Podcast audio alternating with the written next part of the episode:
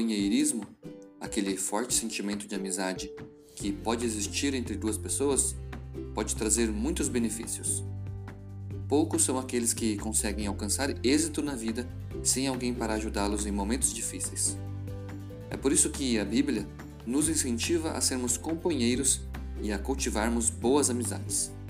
Cedo ou tarde em nossas vidas, não somente sentiremos necessidade dos amigos, mas talvez até precisemos deles para nos levantar de um tropeço ou conseguir auxílio para passar por algumas fases.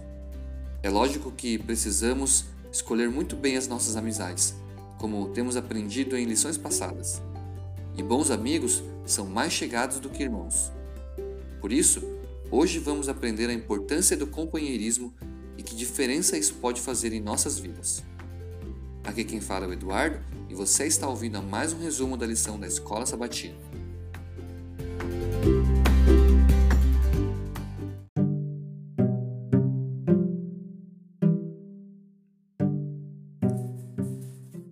Ser humano possui um desenvolvimento complexo. Ao longo do nosso viver, algumas pessoas podem dar preferência a momentos de introspecção, silêncio e isolamento. Isso é natural e não podemos impedir essas pessoas de passarem por essas fases. Mas isso não significa que elas possam viver de forma totalmente solitária.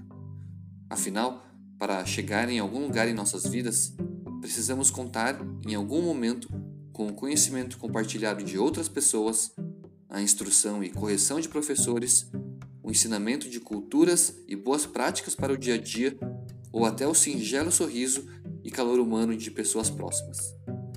Eclesiastes 4, versos 9 ao 10 diz o seguinte: Melhor é serem dois do que um, porque maior é o pagamento pelo seu trabalho.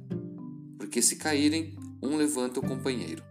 Mas ai do que estiver só, pois, caindo, não haverá quem o levante. Portanto, um amigo pode nos ajudar quando caímos e nós também podemos ajudá-lo quando ele cair. Essa é uma marca forte do companheirismo, que se configura entre pessoas que realmente se preocupam com o bem-estar das outras. No final das contas, todos nós sentimos necessidade do companheirismo.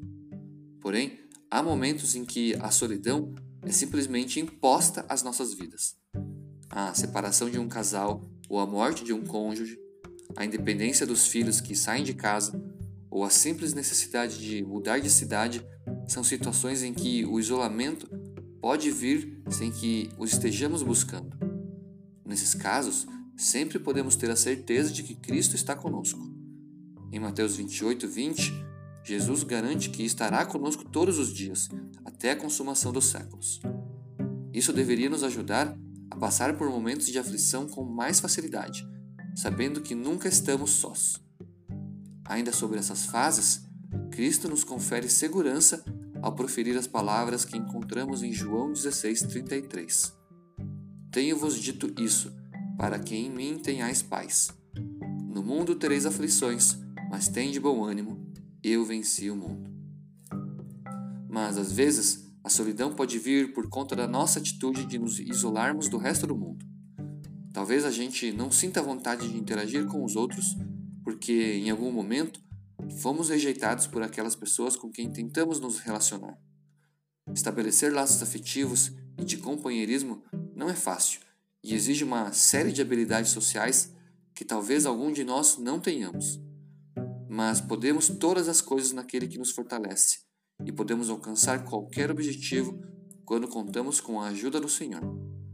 Se você sente necessidade de bons amigos e tem dificuldade para encontrá-los, deposite as suas esperanças nos pés de Jesus. Ele é fiel e justo e poderá ajudá-lo a resolver essa questão antes que você imagina.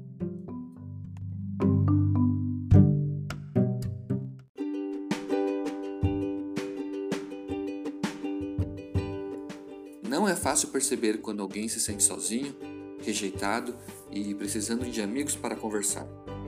Reconhecer esse tipo de sentimento até em nós mesmos pode ser bastante desafiador. Por isso, precisamos estar atentos aos sinais que o isolamento vai deixando e procurar sempre ajudar aqueles que se sentem sós.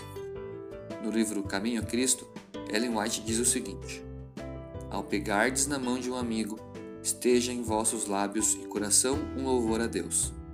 Isso há de atrair seus pensamentos para Jesus. Ao estarmos sempre próximos de Cristo, podemos ajudar aquelas pessoas que se sentem solitárias, mostrando a elas que não somente nós podemos ser companheiros, mas que Jesus é o nosso melhor amigo e companhia para todos os momentos. Um forte abraço e até o próximo estudo.